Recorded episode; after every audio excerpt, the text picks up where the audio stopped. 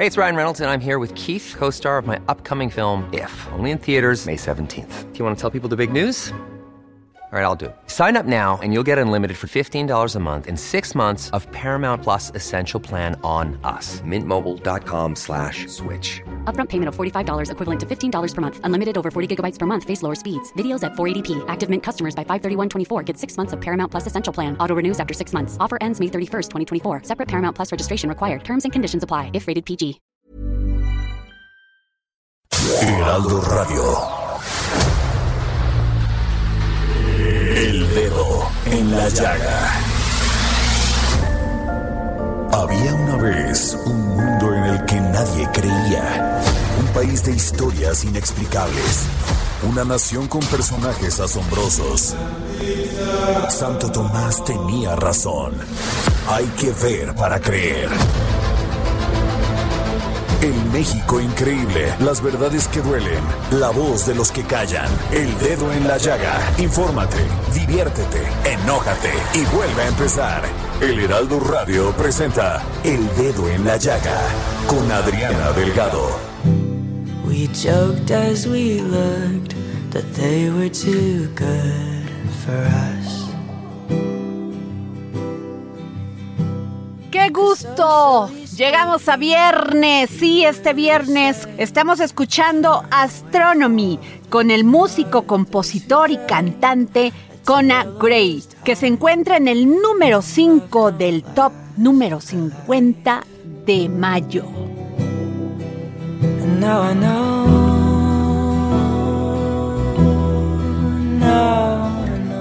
Bueno, y nos vamos con una gran entrevista que realizó mi querido y compañero Jorge Sandoval con Enrique Ortiz, gran divulgador de la cultura, sobre este comentario desafortunado que hizo el presidente de Argentina, Alberto Fernández, sobre que si nuestro origen era de indígenas, que además yo me siento terriblemente orgullosa. Vamos con él. Escribió alguna vez Octavio Paz que los mexicanos salieron de los indios, los brasileros salieron de la selva, pero los argentinos llegamos de los barcos. Eran barcos que venían de Europa. Esto lo dijo en un acto oficial por la visita de Pedro Sánchez, presidente de España, a Buenos Aires, ni más ni menos que el presidente argentino Alberto Fernández, para lo cual se le fueron encima completamente por todos lados. Él a su vez ya ofreció mil disculpas de esta pifia, pero sin mencionar ni a México ni a Brasil. Y para hablar de este tema que parece nimio, pero tiene gran trascendencia e importancia, hemos buscado al maestro Enrique Ortiz, escritor, divulgador cultural, mejor conocido como arroba cuauhtémoc-1521. Si no lo sigue, sígalo, de verdad vale mucho la pena. ¿Qué tal, maestro Enrique Ortiz? ¿Cómo estás? Hola, ¿qué tal? Gracias por el espacio, muy bien. ¿Cómo viste esta pifia de, de- del presidente argentino Alberto Fernández? Sí, bueno, lo que lo que dijo el presidente de Argentina, pues más más bien más que inspirarse o citar a Octavio Paz, sin embargo, más bien eh, esto parecía más que se asociaba a una canción de Li- Lito Nevia, ¿no? Eh, ¿Por qué? Porque Octavio Paz no dijo eso. Octavio Paz lo que dijo fue, los mexicanos descienden de los aztecas, no está usando ni la palabra indio, que en la actualidad pues puede tener connotaciones despectivas y que bueno, es un error de 500 años. Recordemos que cuando llegaron los españoles a América, Cristóbal Colón pues denominaron indios a, a los nativos porque pues no tenían ni la más remota idea que habían descubierto un nuevo continente. Continuó con la cita original de Octavio Paz Por favor. los peruanos de los incas, ¿no? Que estamos hablando de esta magnífica cultura, impresionante cultura que se dio principalmente en lo que fue Perú, Ecuador y parte de Bolivia, eh, que denominamos los quechuas, ¿no? El inca, el inca era el gobernante de los quechuas, ¿no? Y generalmente, ¿no? Se refiere a esta cultura, a esta civilización, como la cultura inca, pero los nativos, ¿no? Así como aquí los mexicas fueron los que crearon la Triple Alianza, los que crearon este imperio, entre comillas, inca, fueron los quechuas. Y finalmente Octavio Paz concluye diciendo, y los argentinos de los barcos. Evidentemente que sí, en Argentina hubo muchísima migración procedente de Europa, ¿no? Eso y eso también sucedió en Uruguay. El mestizaje que se dio en esta parte sur de América, pues fue muchísimo menor al que se dio en otros países, principalmente México, principalmente lo que fue Perú y Ecuador, ¿no? Por poner un ejemplo. Realmente sí fue una primero una terrible equivocación al citar, al confundir a un cantante pues con un premio Nobel de literatura, evidentemente mexicano, por un lado. Por el otro lado, pues eh, realmente pues creo que es una lo, hizo esta cita alterada pues más por una cuestión más que por una cuestión racial desde mi punto de vista, que esa no fue la intención, más bien por una cuestión nacionalista o patriotera, ¿no? Una cuestión más del siglo XX y XXI que una cuestión más del siglo XVI y XVII. Efectivamente, porque si bien eh, confundir a un intelectual de la estatura de Octavio Paz, como reduciéndolo a esta, a esta frase, es, es no conocerlo, ¿no? Cuando él siempre es un gran estudioso de, del mestizaje, ¿no? Recordemos este libro de Octavio Paz donde dice que el mexicano mientras no entienda que es tanto español como indio nunca va a levantar cabeza, ¿no? Hablando, del, hablando del mestizaje. El, laberinto de la soledad. Es correcto, ¿coincide? Sí, sí, claro, eh, eh, es evidente, ¿no? Que todavía eh, tenemos esta espinita, ¿no? Como sociedad eh, en el México del siglo XXI. Eh, esto en gran consecuencia, pues también por todo este discurso, por toda esta cuestión ideológica que fue construida por los gobiernos postrevolucionarios, ¿no? En el cual se enaltecía al indígena, a las grandes culturas mesoamericanas, del cual el mexicano debe sentirse sumamente orgulloso y no solamente de, como se comenta coloquialmente, del indígena muerto, de lo que nos legaron estas grandes culturas, sino también eh, eh, de los indígenas que viven con nosotros, ¿no? Los cuales también son parte fundamental de la sociedad mexicana en la actualidad. Entonces, creo que debemos de aceptar ya en el siglo XXI, ¿no? Los mexicanos como sociedad, nuestras raíces. Es evidente que el mestizaje eh, fue pieza fundamental para, para llegar a lo que actualmente somos. Así como también es fundamental entender que el virreinato de 300 años, imaginemos que el México independiente tiene por ahí, bueno, vamos a cumplir apenas los 200 años, imaginemos esa trascendencia, pues en gran medida el criollismo, todo el culto guadalupano, toda esta fusión, ¿no? del mundo mesoamericano y del mundo mediterráneo, pues se dio en el virreinato y a pesar de que sí tiene pasajes oscuros en nuestra historia por la terrible explotación que sufrieron los indígenas, así como las terribles epidemias que los diezmaron, así como la explotación también de los recursos de estas tierras, pues eso ya es historia, tenemos que aceptarlo y no podemos todavía estarnos lamentando eh, de un destino, o bueno, más bien de ya de los procesos históricos, que uno no puede hacer nada para modificarlos, simplemente entenderlos y estudiarlos para evitar llegar a conclusiones precipitadas o incorrectas. Entonces, nosotros somos un pueblo mestizo,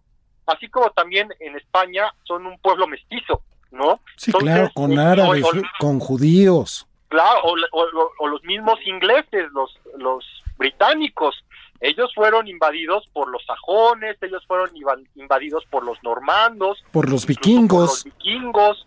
Entonces, eh, y yo veo que, por ejemplo, otros pueblos, no otras naciones, eso no les pesa.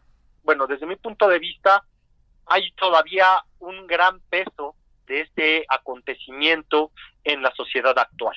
Efectivamente, pero este, esto nos vuelve a dar esa oportunidad, eh, no sé si coincidas, maestro Enrique Ortiz, escritor, divulgador cultural, arroba Cuauhtémoc-1521, que nos permite reflexionar sobre todavía todo lo que nos queda por aprender para dejar de discriminar y de utilizar este, nuestros antecedentes históricos como una manera de humillar. Sí, efectivamente, bueno, eso ha pasado eh, eh, eh, por muchos siglos, ¿no? Tanto el vecino del norte, ¿no? Por ejemplo, cuando los, los norteamericanos invadieron México entre 1846 y el 48, pues bueno, el presidente Polk pensaba que los europeos protestantes blancos, ¿no? Que vivían allá en, en Estados Unidos eran una raza superior ¿Por qué? Porque, y que incluso los mexicanos, ¿no? Éramos una clase inferior y que por eso tenían el derecho, ¿no? Este grupo principalmente anglosajón,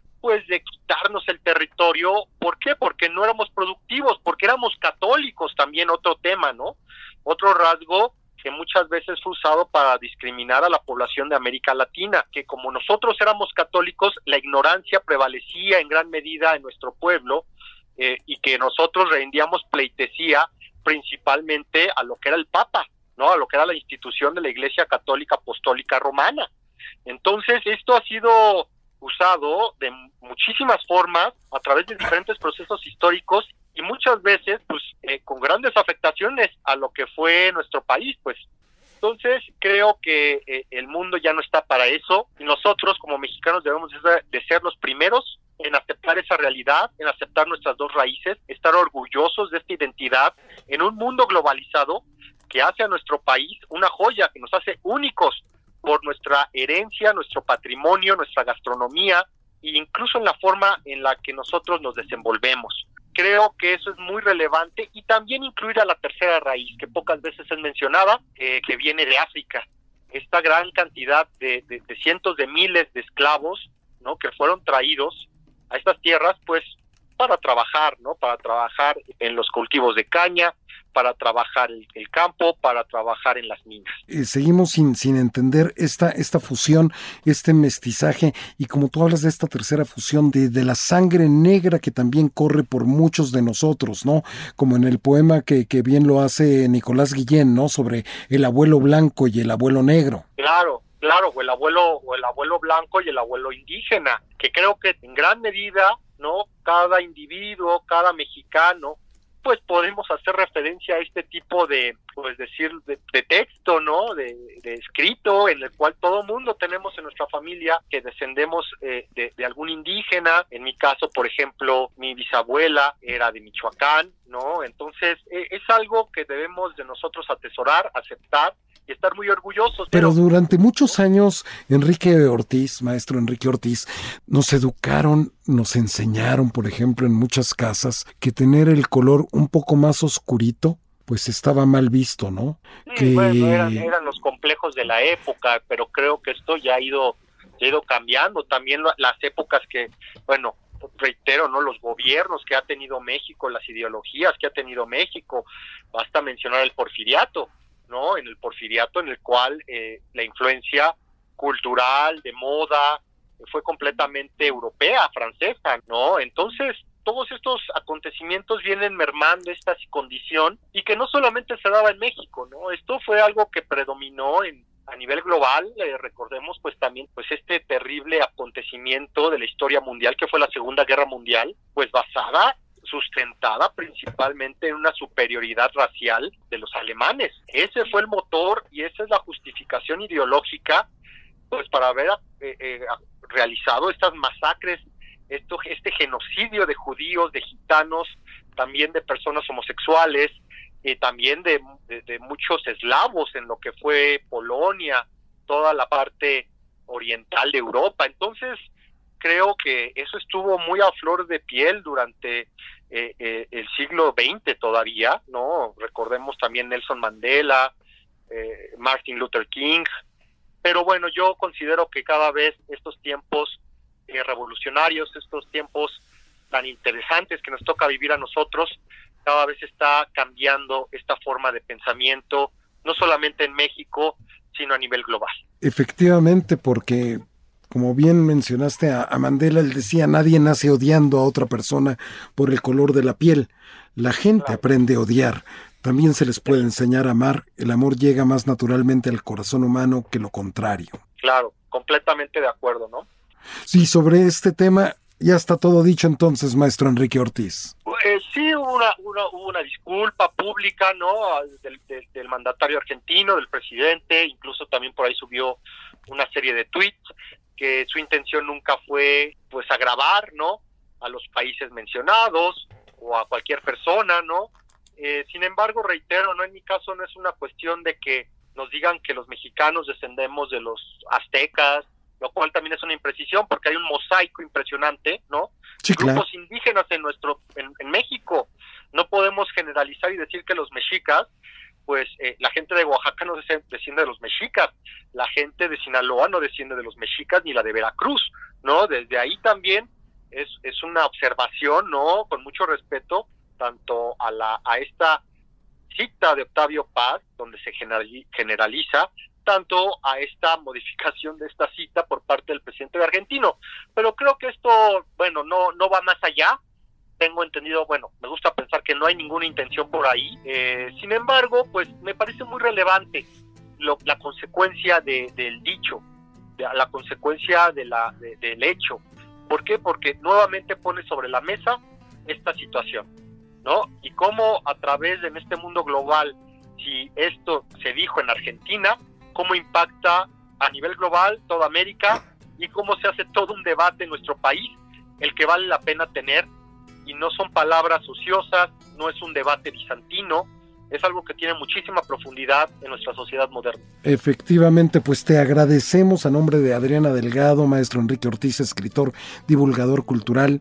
Por favor, sigan en sus redes sociales, arroba cuauhtémoc-1521. Gracias por esta conversación y que siempre nos saques de muchas dudas. No, un gusto siempre y muchas gracias y excelente fin de semana. Igualmente. Regresamos contigo, Adriana. Origen es destino, siempre lo digo. La masacre del jueves de Corpus de 1971 es una herida que sigue abierta.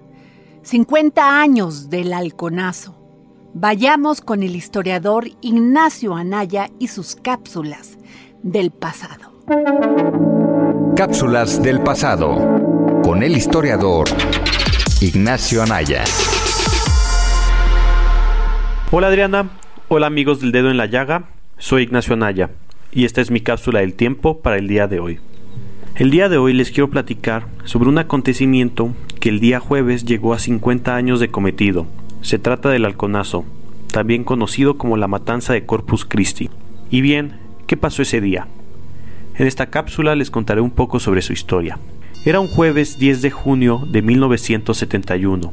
Apenas habían pasado meses de la toma de posesión por parte de Luis Echeverría como presidente de México cuya llegada al poder presumía de abrir un periodo de apertura con los jóvenes, una estrategia empleada para desligarse del 68. Pero bueno, regresemos a ese jueves, día en que estudiantes capitalinos se manifestaron en solidaridad con las demandas estudiantiles en la Universidad Autónoma de Nuevo León. No solo marcharon por eso, también había otras demandas que hacían eco del 68. La marcha comenzó desde el casco de Santo Tomás, usando la calzada México-Tacuba, la cual se quería usar para llegar hasta el Zócalo. No obstante, desde los comienzos de la movilización llegaron las trabas. Granaderos y elementos de la policía capitalina cerraron distintos puntos en el camino de la marcha, vigilando y encajonando a los estudiantes, esperando a ser espectadores de lo que se avecinaba. Fue así cuando llegaron sujetos vestidos de civiles y comenzaron a agredir a quienes marchaban con palos de bambú, kendos y otros objetos. Pero, al ver que la marcha no se diluía, la presión aumentó ya que a la altura del Teatro Cosmos llegaron camiones desde los cuales se bajaron sujetos a agredir a los estudiantes. Eran los halcones, un grupo paramilitar creado a finales de los 60 y cuya autoridad era el coronel Manuel Díaz Escobar, subdirector de Servicios Generales del Departamento del Distrito Federal. Los halcones comenzaron a disparar con diversas armas de fuego, provocando la dispersión de los estudiantes. Varios cayeron muertos en las calles, otros fueron detenidos y torturados. Los estudiantes tuvieron que esconderse donde pudieran, en casas y en otros edificios civiles. Los saldos varían según distintas versiones. Algo que es importante mencionar es que en tal suceso había una gran cantidad de reporteros de distintos medios, lo cual le dificultó a las autoridades tapar lo ocurrido. Al principio se hablaba de 6 a 7 muertos, según las portadas de periódicos del día siguiente, las cuales recogían la información de instituciones públicas, como el Servicio Médico Forense. Mientras avanzó el tiempo, el número fue creciendo. Ahora en la actualidad se habla en algunos textos de aproximadamente 120 muertos. El presidente se desligó de la matanza y renunciaron de sus cargos el regente del Departamento del Distrito Federal y el jefe de la policía. En lo demás reinó la impunidad. Dicho suceso, tan solo casi tres años después del 68, invita a la reflexión sobre la represión estatal en México, que desafortunadamente sigue presentándose en el país. El recordar lo que pasó ese jueves 10 de junio permite mantener viva la memoria y la exigencia contra los crímenes de Estado y la impunidad. Muchas gracias y hasta la próxima. Y como cada viernes es un placer escuchar a mi queridísimo Hernán Melana, filósofo, escritor y pedagogo, que nos hace llegar la profundidad de sus reflexiones sobre la filosofía desde Argentina. Filosofía, psicología, historias con Hernán Melana.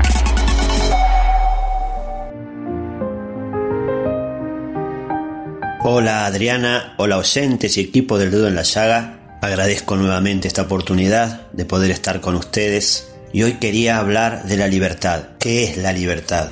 Y es un término que ha sido discutido durante mucho tiempo, pero que hoy muchos lo estamos cuestionando e interpelando, porque pareciera que la libertad es uno de los principios inalienables de este mundo que se torna cada vez más individual y mucha gente no acepta dictámenes que no provengan de su propia autonomía porque sienten que esa libertad está siendo cuestionada. Entonces, creo que la gran pregunta es, ¿hasta dónde lo externo a mí puede condicionar mi libertad, siendo la libertad algo inherente del ser humano?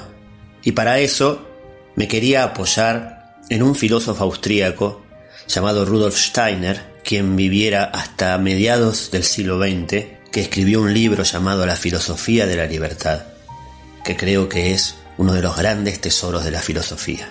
Allí Steiner habla de la libertad asociada al individualismo ético, es decir, que ya parte de una individualidad que está asociada a la libertad. Y dice que la libertad no excluye a las leyes éticas, sino que las incluye. Simplemente que está un estrato superior frente a la ética, a la libertad y está muy por encima del deber porque el hecho de reconocer, porque el concepto del deber excluye la libertad porque no quiere reconocer lo individual y demanda el sometimiento a las normas generales. Y se pregunta Steiner, pero ¿cómo vamos a convivir si uno no debiera estar de acuerdo al deber? Y él dice que generalmente pensamos que las comunidades de personas se agrupan y se ordenan de acuerdo a una moral común. Y él dice que eso no entiende nada, que ese concepto no entiende que existe un mundo de las ideas, como el idealismo platónico, y que el ser humano libre, individual, va a encontrar las leyes universales en aquel mundo ideico. Porque solo la individualidad es posible cuando cada ser individual conoce al otro ser individual por medio de su observación individual y que la diferencia entre una persona y otro, entre uno y un otro, no reside en que vivimos en mundos espirituales distintos, sino en un mismo mundo de las ideas y que cada uno recibe una intuición de esas ideas. Es decir, que el ser humano bebe del mismo manantial ideico y de deber y desde allí se inspira para obrar correctamente. Por lo tanto, un ser libre hará las cosas que se deben hacer no porque se deben hacer, sino porque opta por ellas.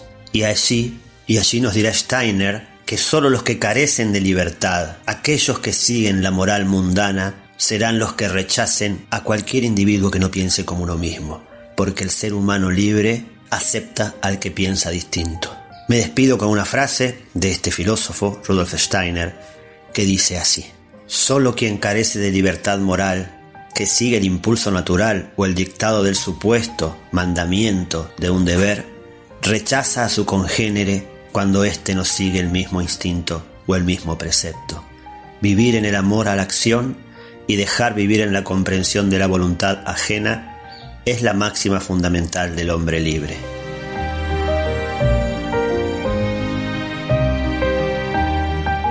Y nos vamos a una pausa. Está usted aquí en el Heraldo Radio en la 98.5 FM. Yo soy Adriana Delgado y regresamos.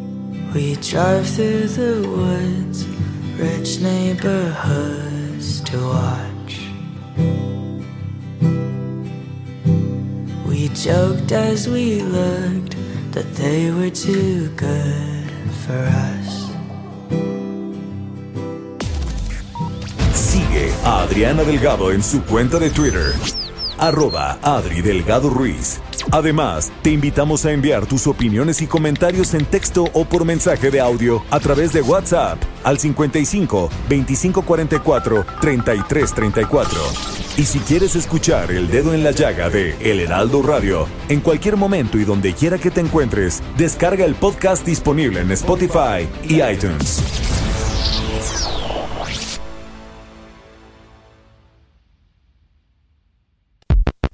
Adriana Delgado en su cuenta de Twitter en arroba Adri Delgado Ruiz. Y envíanos tus comentarios vía WhatsApp al 55 25 44 33 34 o 55 25 02 21 04.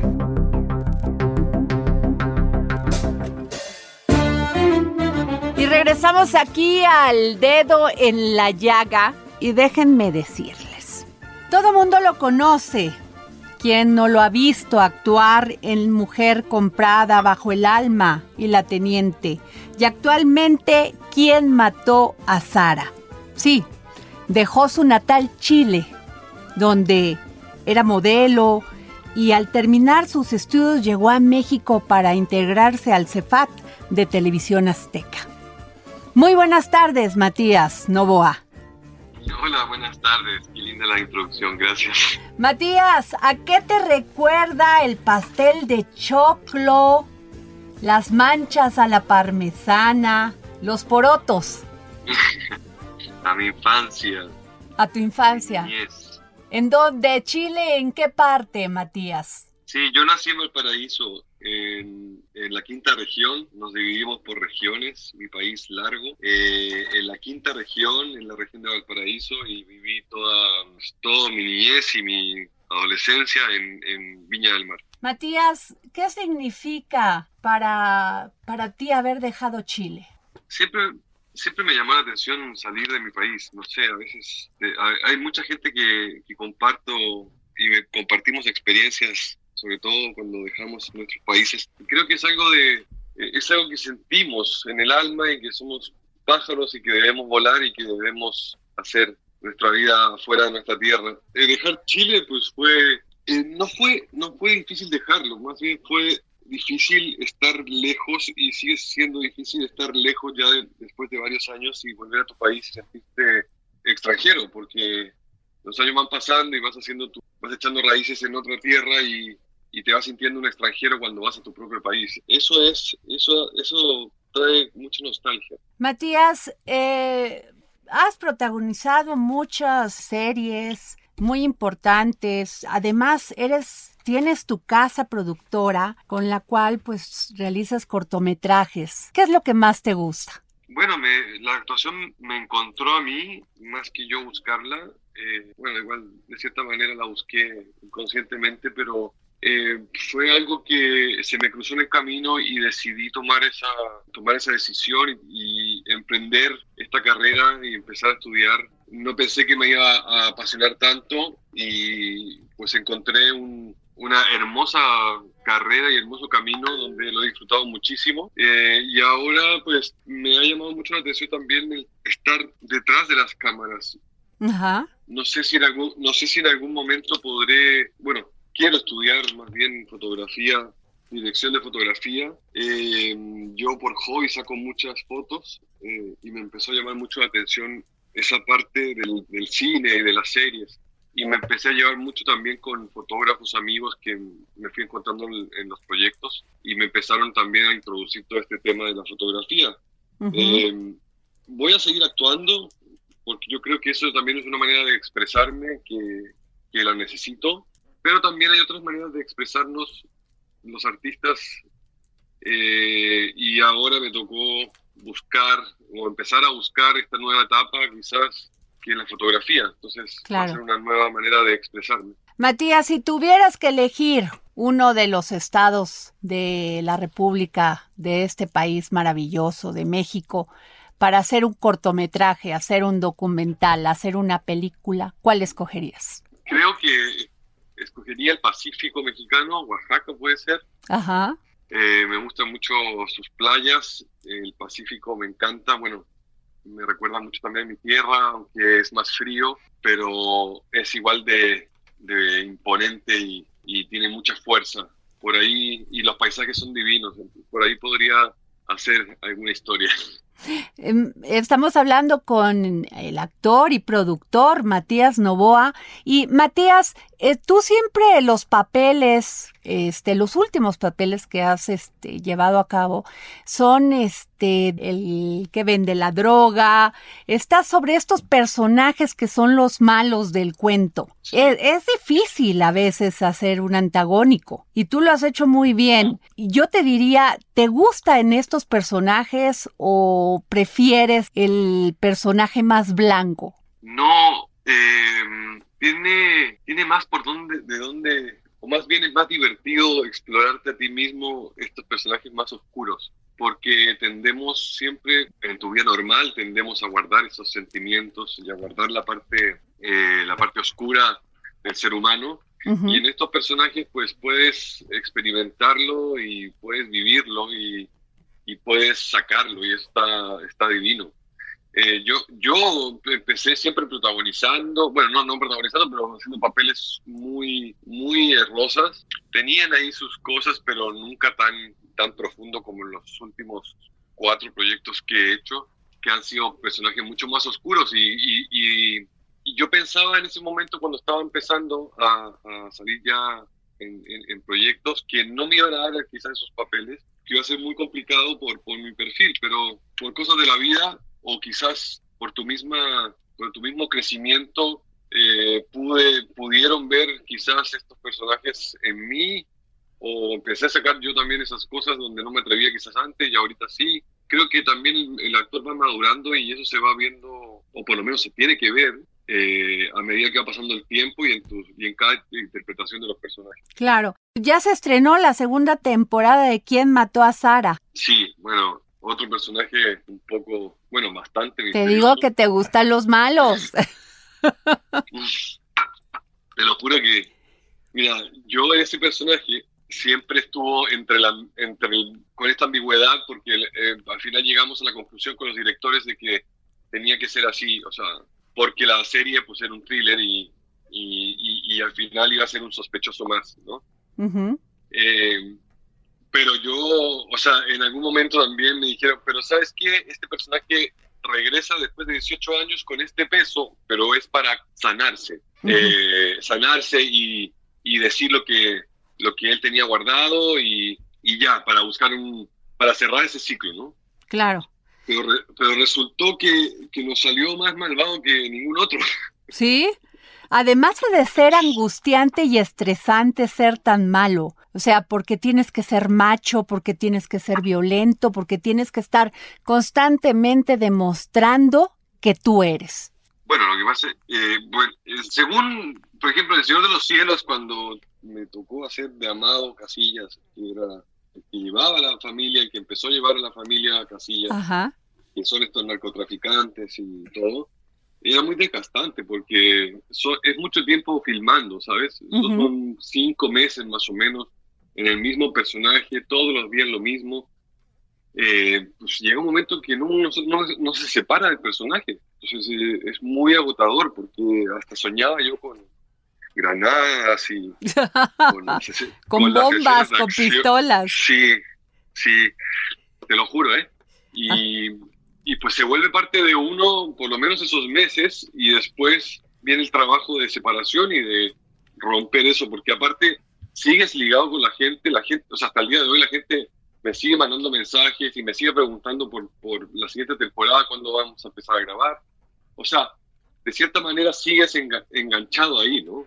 Claro. Entonces, ahora, ahora viene el, o sea, tiene, tenemos que tener un proceso de desprendernos de ese personaje, dejarlo guardado si hay que dejarlo guardado, o despedirnos del personaje, porque si no es muy, muy agotador para uno. Y sin embargo, te eh, leí una entrevista tuya, lo que sufriste durante la pandemia, pues sobre todo en los meses más complicados, complejos, de eh, cómo extrañabas a tu hijo, que no lo veías. Sí, o sea, también le pusieron ahí un poco más de, ya sabes que todo lo, lo aumentan diez veces más.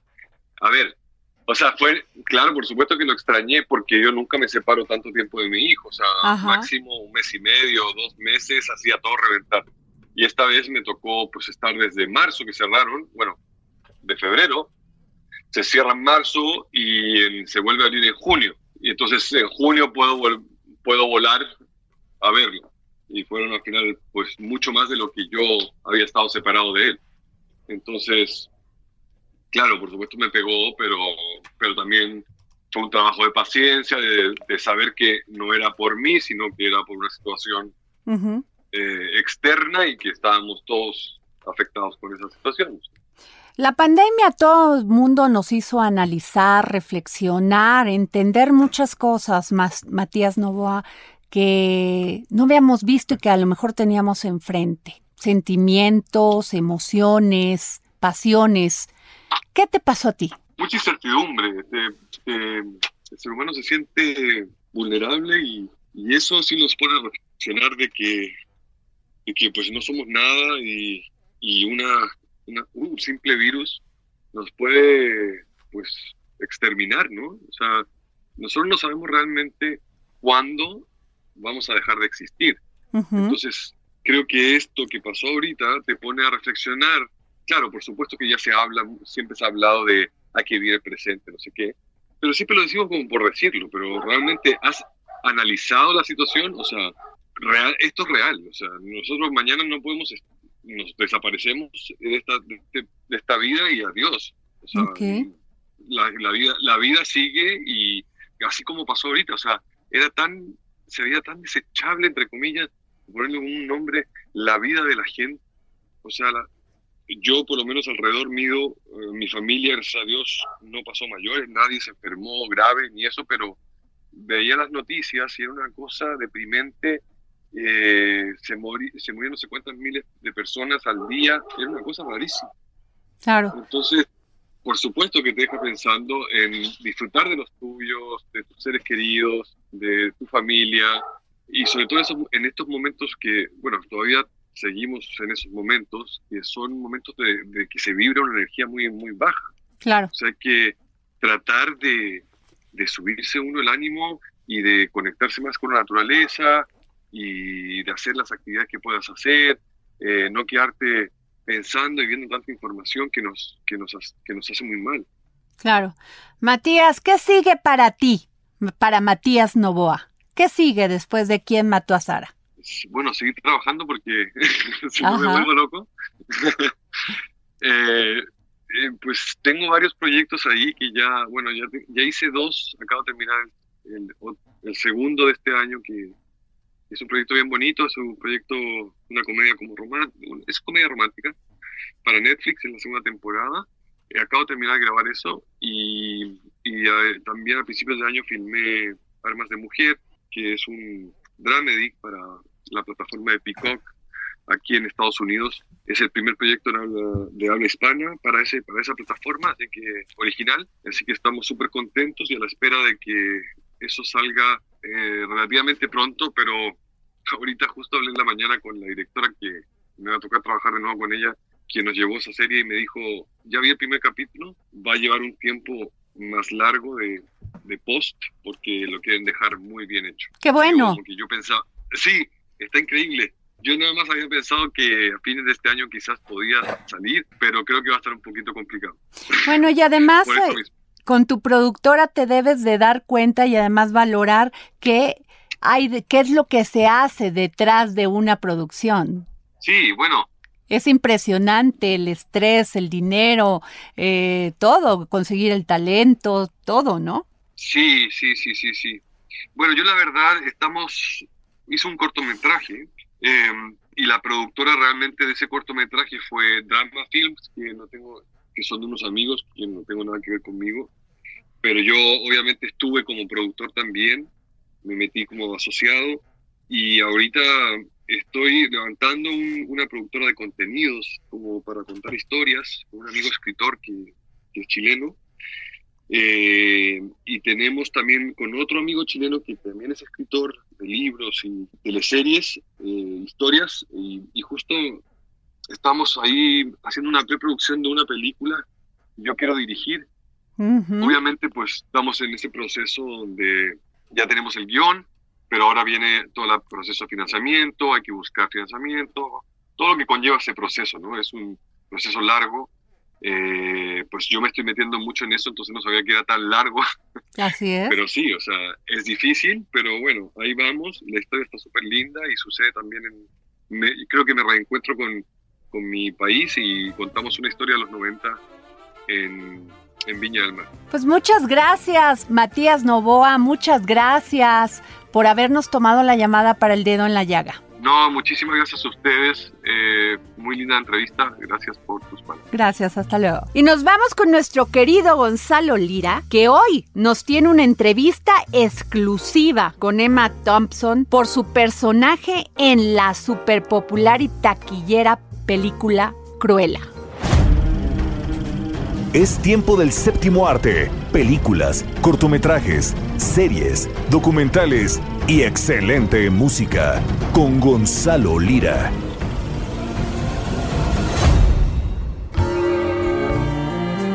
Hola, ¿qué tal Adri? ¿Cómo estás tú y toda la gente que nos escucha el dedo en la llaga? Espero que muy bien y listas y listos para disfrutar de este fin de semana.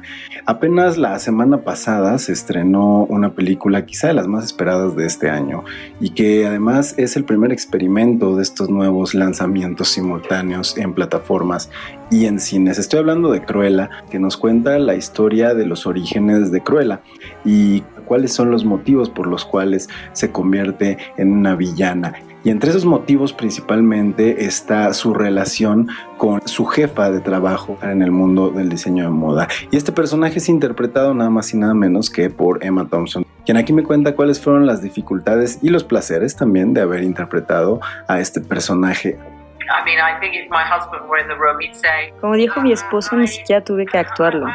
Me divertí mucho haciendo el personaje. Hacía mucho tiempo que quería hacer una villana en forma. Pero ahora pude hacer a una mujer malvada. Lo pasé realmente bien. Cada vez que me cruzaba con Emma en el set, nos veíamos fijamente como si fuéramos esculturas o una obra de arte. Y lo éramos. Porque a la baronesa la creamos entre todo el equipo. Yo solo me paraba y decía los diálogos. said the words. Y hablando de antihéroes, esta semana se estrenó una serie del universo de Marvel.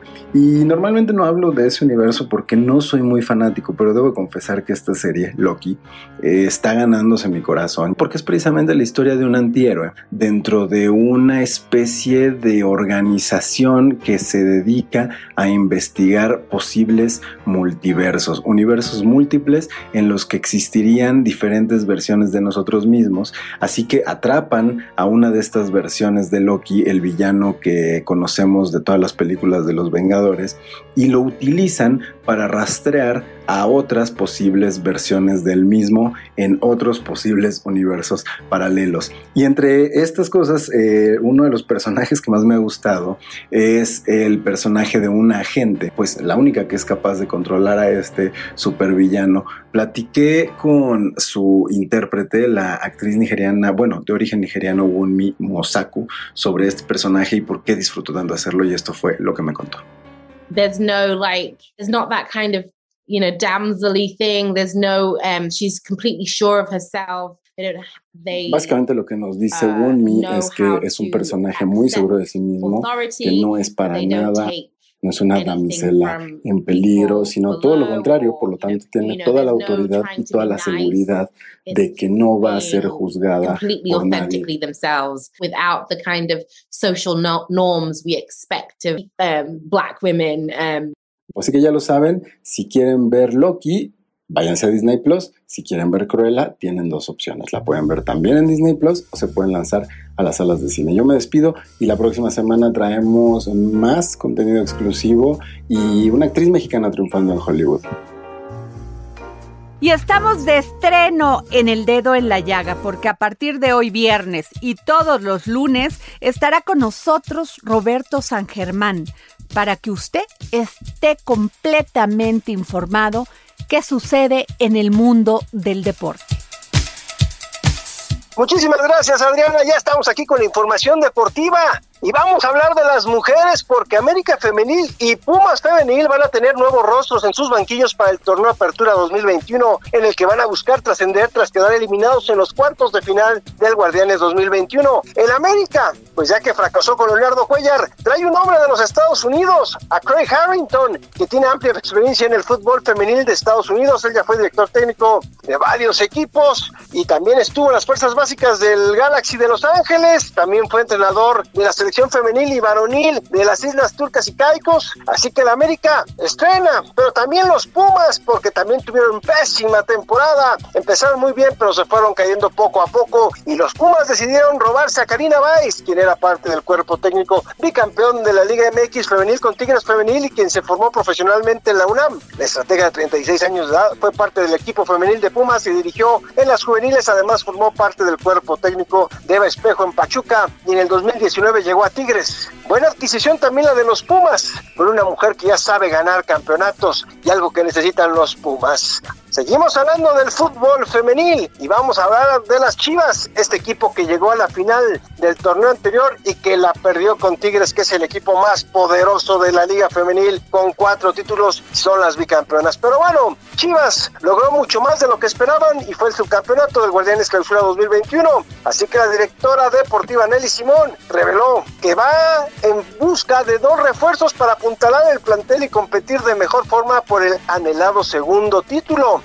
Es que hay que recordar que Chivas fue el primer campeón de esta liga, siendo una sorpresa porque ni siquiera eran favoritas, dejaron el camino a la América y fueron campeonas. Así que también en los próximos días se va a saber cuáles son los refuerzos por los cuales van las Chivas para apuntalar esas posiciones en donde estuvieron un poquito flacas. Pero bueno, eso fue lo que dijo Nelly Simón. Ya estaremos muy al pendiente de lo que sucede. Ahorita es momento de fútbol de estufa en la Liga MX femenil. Es lo que tenemos en los deportes, mi querida Adriana. Que tengan buen fin de semana y nos escuchamos el lunes.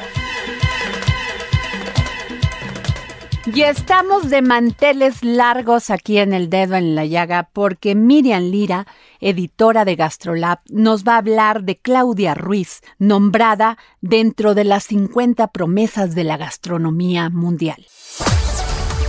Vanguardia culinaria Tendencias gastronómicas, recomendaciones, restaurantes, entrevistas. El ingrediente secreto eres tú. GastroLab. Con Miriam Lira. En el dedo en la llaga.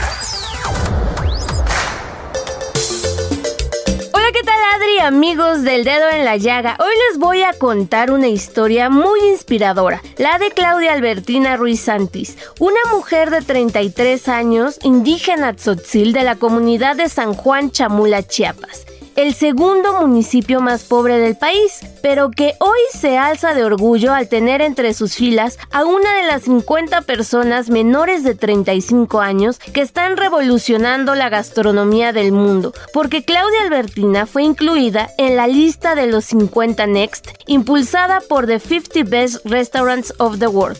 Este nombramiento llegó por parte de los mejores 50 restaurantes del mundo, el listado que año con año nombra a los mejores del globo. Y bueno, en esta ocasión, destacándola como una de las grandes promesas culinarias del futuro. La labor de Claudia Albertina en Cocono, su restaurante, el cual está ubicado en San Cristóbal de las Casas, es la de realizar labores de investigación gastronómica y servir auténtica comida regional chiapaneca. Platos como sopa de gota, asado coleto, cochito horneado, sopa de pan y café de maíz destacan entre sus creaciones, las cuales son recetas que se ha dedicado a rescatar entre los habitantes de San Cristóbal y por supuesto también en Chamula. Un factor importantísimo y muy loable es que con esta distinción, ahora una de sus prioridades es la de enaltecer no solo a la comunidad, sino dar voz a los jóvenes indígenas mexicanos a quienes les manda el siguiente mensaje.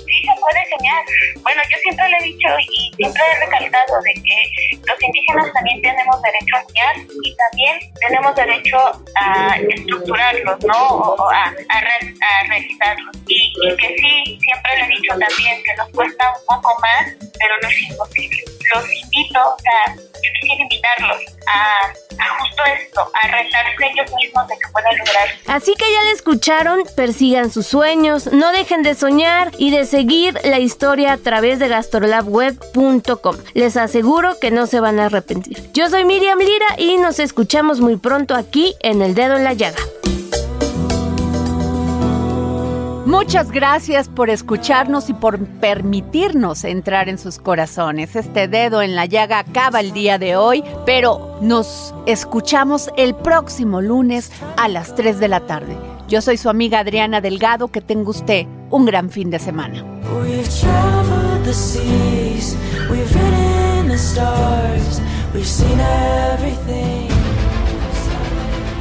El Heraldo Radio presentó el Dedo en la Llaga con Adriana Delgado.